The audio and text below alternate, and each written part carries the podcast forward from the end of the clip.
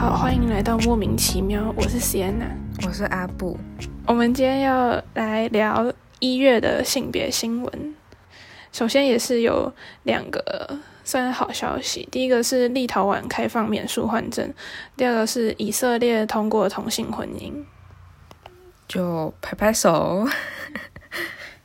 不过，嗯，以色列算是在西亚的国家里面，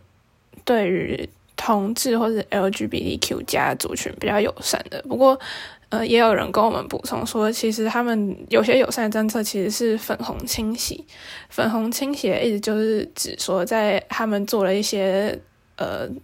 违反人道或是人权的事情之后，然后再透过一系列。呃，宣传或是保障性少数族群的政策来让掩盖，就是他们前面做过的不好的事情。这样，就是在之前很有名的一个，就是他们在入侵了巴勒斯坦之后，然后就进行了一系列宣传，呃，性少数族群友善的类似广告就对了。然后就有被批评说是拿性少数族群来掩盖，就是他们前面做的那些种族灭绝的事情。然后台湾自己也有，我们也有一个好消息，就是经过家事法院的裁决之后，台湾有第一对的双亲无血缘收养家庭。嗯，就是在这个案子里面，他们是一对男同志伴侣，然后在其中一方已经先收养了一个女儿，但不过在台湾的法律规定下。同志伴侣不可以收养，就是对方无血缘的小孩，所以他们是提起诉讼。然后在高雄少年级家事法院的裁决之下，就是让他的伴侣可以收养，就是共同收养这个跟他们两个都没有血缘关系的养女。好，不过因为是法院判决的关系，所以效力只适用这个个案。就是同时间其实也有另外两对同志伴侣有。呃，提诉讼要就是也是要收养，但是都被驳回，所以目前台湾的同志伴侣还是没有办法呃收养没有血缘关系的小孩，而且就是台湾现在没有代孕的机制，所以就是同志家庭如果要有小孩的话，就会是一件很麻烦的事情。嗯，因为代孕这件事情也是有蛮多争议，就是它是代理孕母的简称，就是用就是人工受精之后把它放到第三个人的子宫里面，让他帮你怀孕生下来，然后再自己抱回去养。嗯，好处就是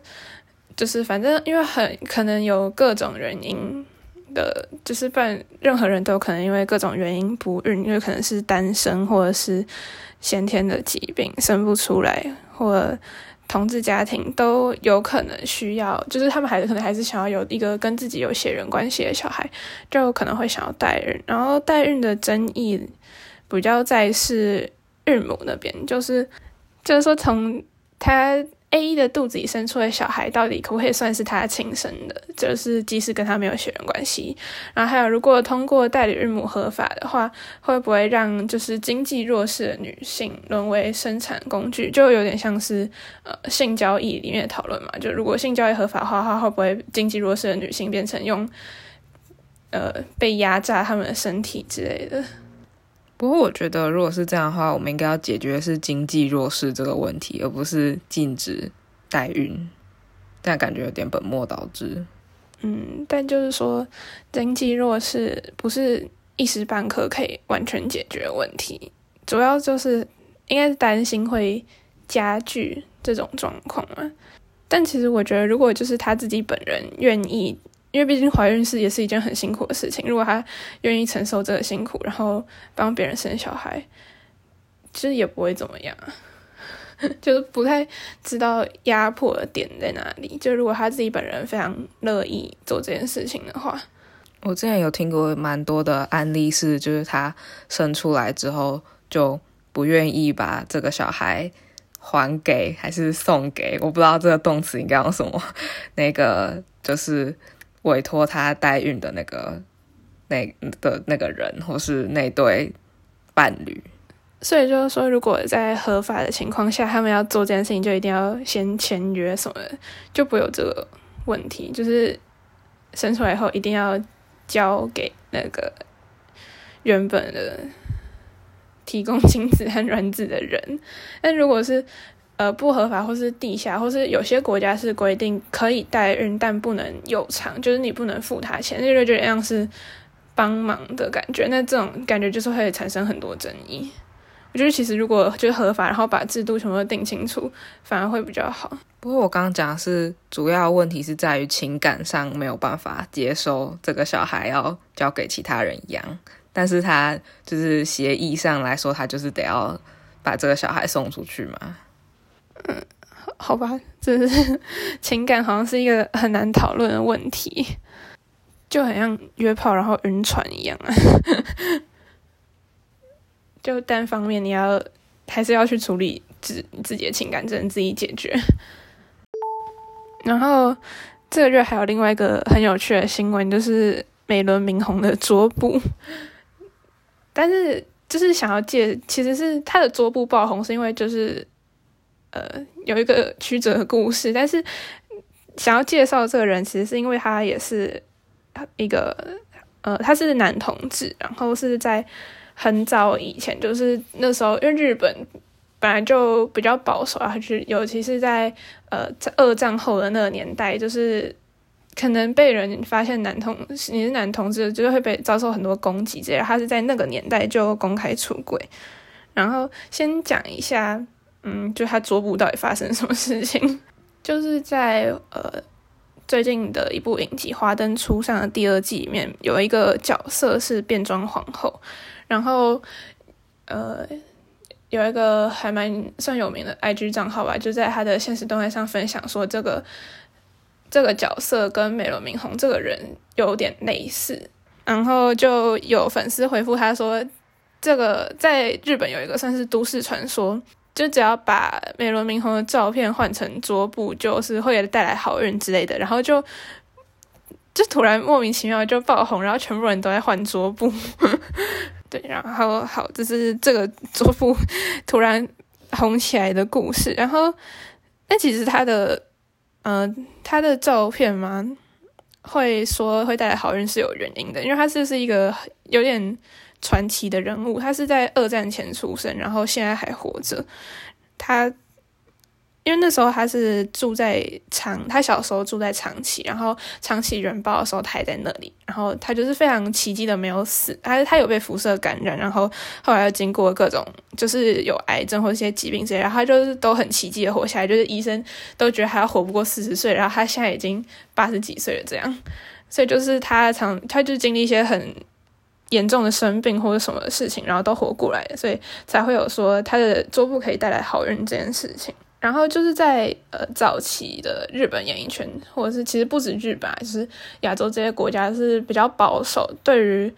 同志不能接受之外，就对于男生打扮成这样比较阴柔的造型，其实也很不能接受。然后他早年出道的时候，就是以 比较中性还是雌雄同体的女对女性化的造型，就是有一些是。女性化的造型，然后有一些其实是就是算是最早期的变日本最早期的变装皇后，就是直接扮成女生的样子。就是她在演艺圈的这些造型，其实是被很多那时候的人攻击，甚至就是就是人身攻击，然后还有骂她是人妖之类的。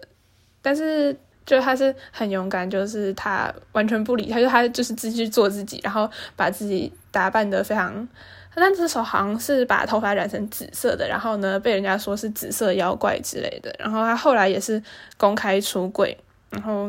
那时候就有记者有提醒他，就说因为在那个年代的演艺圈，你承认自己是同性恋，大概就是自毁前途这样。然后他就说，嗯，他只是想要，他知道呃，很多人讲说自己是。同性恋的话就会被公司解雇，被很多人批评。他只是想要改变这个现况，就是同性恋其实没有什么不对，这是日本自古以来就有的文化。对他现在还活得好好的，就是他是一个非常神奇，但我觉得他又很酷的人物。就他其实还有另外一个故事，就是呃，被拿来当 就是现在被拿来当桌布的那些照片，其实是他后期的打扮，就是。其实他不，因为他其实不是一开始就是这个样子。他本名也不叫美轮明宏，他的本名叫做呃完山无城，然后在二战之后，就是因为他们家被炸掉了，所以他为了要维持生计，就类似出道。当唱歌之类，然后他那时候用的艺名是丸山明宏，然后他那时候在，我忘记在哪里了，反正就是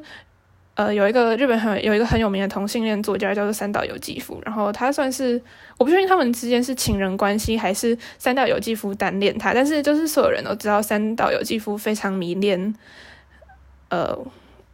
丸山明宏这个人，就是这个。美少年，她真的长得非常漂亮，就对，然后他就被她深深吸引这样子。然后他们之间的政治理念不合，不过艺术理念感觉就是有点相近，就对了。反正他们感情很好，但是不确定他们有没有在一起交往。嗯，然后在三岛由纪夫切腹自杀之后，他就宣布退出演艺圈，然后一直到一九不知道九几年。才又用美轮明宏这个名字复出，然后就是大家现在看到的这个打扮，就是很像一个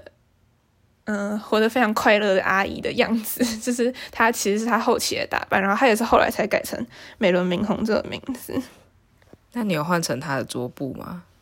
没有啊，因为我觉得那实在太鲜艳了，我没办法。哦，但是我有去他早期找他早期就是黑白的照片，我有就存一两张，让我的桌布自动更新的时候，有时候会换到他。我的桌布还是我之前画的那一组，我就把它混在里面，就是除了你画的，然后我有一些别人的照片或者什么，把它混在里面。但是我真的我不敢 用那个很亮的颜色，我觉得那太可怕了，我就我自己看到会吓到自己。然后就是因为。一月性别新闻好像就这样都被我们聊完了，所以我们现在就随便聊天吗？嗯，我们其实是昨天刚考完学测，终于考完了，可喜可贺。嗯，你觉得这次的考题怎么样？就是我们一零八课纲第一届的考题。嗯，一言难尽。我想一下哦，国文就是。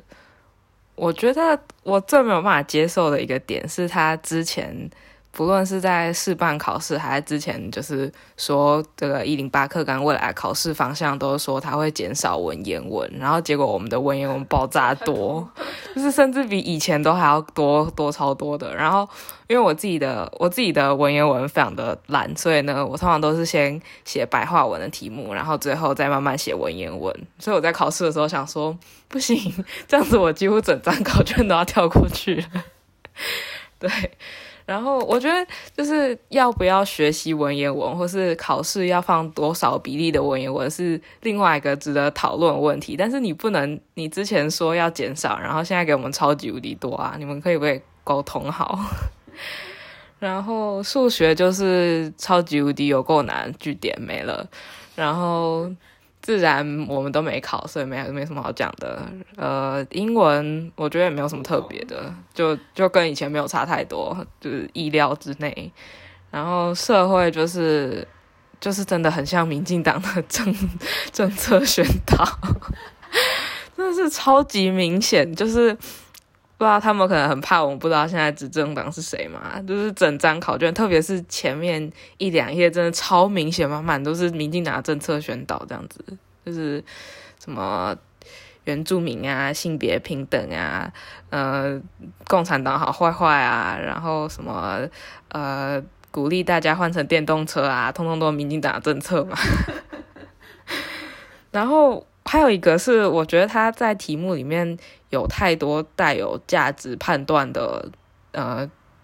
词语、词句之类的，然后我觉得这是不太好的事情。就你，我觉得你无论是在教学还是考试上，你只能针对这个知识本身，而不能去干涉学生要怎么去呃用什么样的态度，或是有什么样的价值观去看待这个知识。对。这我觉得不是很好的地方，所以就是虽然我觉得社会算，嗯，我写的还蛮顺手的啦，只是只是我写的不爽的。可是我觉得就是社会很有些题，尤其是历史，就是我真的不会写，就是嗯，就他讲的很不清，就他给的线索完全不足以让让你知道他到底想要问什么或者他的答案。但是问题是那个东西是呃，就是可能有教到吧，或是可能有带到，但是就是有一个是什么美国去偷英国的技术那个。那个我就是完全看不出来，因为我知道他是偷英国，因为就是什么十七世纪的工业的领头，就是很先进之类的。可是问题是，他有另外选项日本去偷英国技术，我觉得这其实也蛮合理啊。就是你怎么可能会知道是美国还是日本去偷？就是有一些像这种，他的题目没有给你很明显的线索，然后答案非常不明所以的那种感觉。不过我觉得优点是，他确实是蛮。跨域的，在各个科目上都算是有做到这件事情。哦，对，还有就是国中的那个手写题，总算稍微勉强有意义一点了。就我一直觉得，就是现在的手写题大部分都超级没有意义，因为它就是你就是要在题目里面找出他问的那句话，然后你就要原封不动的抄在答案卡上面。然后我就不知道这跟出成选择题有什么差别。对，然后至少现在的手写题，你稍微有一些就是自己呃，就是换句话说，对的空间。因为如果你整句照抄的话，你可能会写不下，所以你就是要自己做一些删改这样子。对我算是一点点小进步嘛，就还有很大的努力的空间。而且这次作文题目是。算有稍微比之前的正常一点，虽然说我们已经写两次老人的那个了，我们那届会考是牵引工具，然后这次的学测是乐龄出游，不知道我们到底跟老人有什么缘分。我们以后是要去当那个去养老院工作，还是要去当政府官员，负责那个什么老人的？政策这样子，而且他那个翻开课，就是翻开课本这个题目完全没有问题，但是他的那个引文跟翻开课本这件事情一点关系都没有。就我他的他给了一首诗，然后又写了一段文字，然后最后告诉你说，请你什么写出你在课本中找到什么知识、经验和体验。然后他这三段完全没有关系，我不知道要听哪一个，然后就自己开始自由发挥。就我从头到尾都在很努力忍住，不要把题目呛爆这样子。不然，如果说不是因为要考试的话，我通常写这类作文最常会写的内容就是我觉得这个题目有问题，然后我就开始洋洋洒洒写一大堆，说你这个题目怎样怎样不好，你应该要怎样怎样怎样这样子。但是就是因为要考试的话，这样写很危险，所以我通常会努力的忍住，就是要呛就是呛一点点就好了，要收敛一点。然后还有就是，对于一个自学生来讲，没有课本这种东西呀。而且就是你当然可以说，你当然可以自己去定义什么叫课本，但是就他又说你要什么从某一个科目的课本之类的，就变成你很难发挥。其实我原本是有想过写国文课本，但是我怕我一写下去然后就开始抱怨他的选文。很烂，所以我还来还是放弃，我就写一个我比较没有那么多意见的。好，那我们今天就差不多先聊到这边，然后。喜欢我们的节目的话，可以在 Google Podcast、Apple Podcast、Spotify 和 s o n 上面找到我们节目。打莫名其妙喵是猫咪喵喵叫的那个喵，然后同样名字也可以在 IG 上找到我们。我们最近有嗯彩虹记事，就是分享各种关于性别曾经发生过的事情。然后现实动态会有可能分享，呃，关于自学性别、非二元性别者的各种事情。如果有兴趣的话，可以来看看。那就先这样，拜拜，拜拜。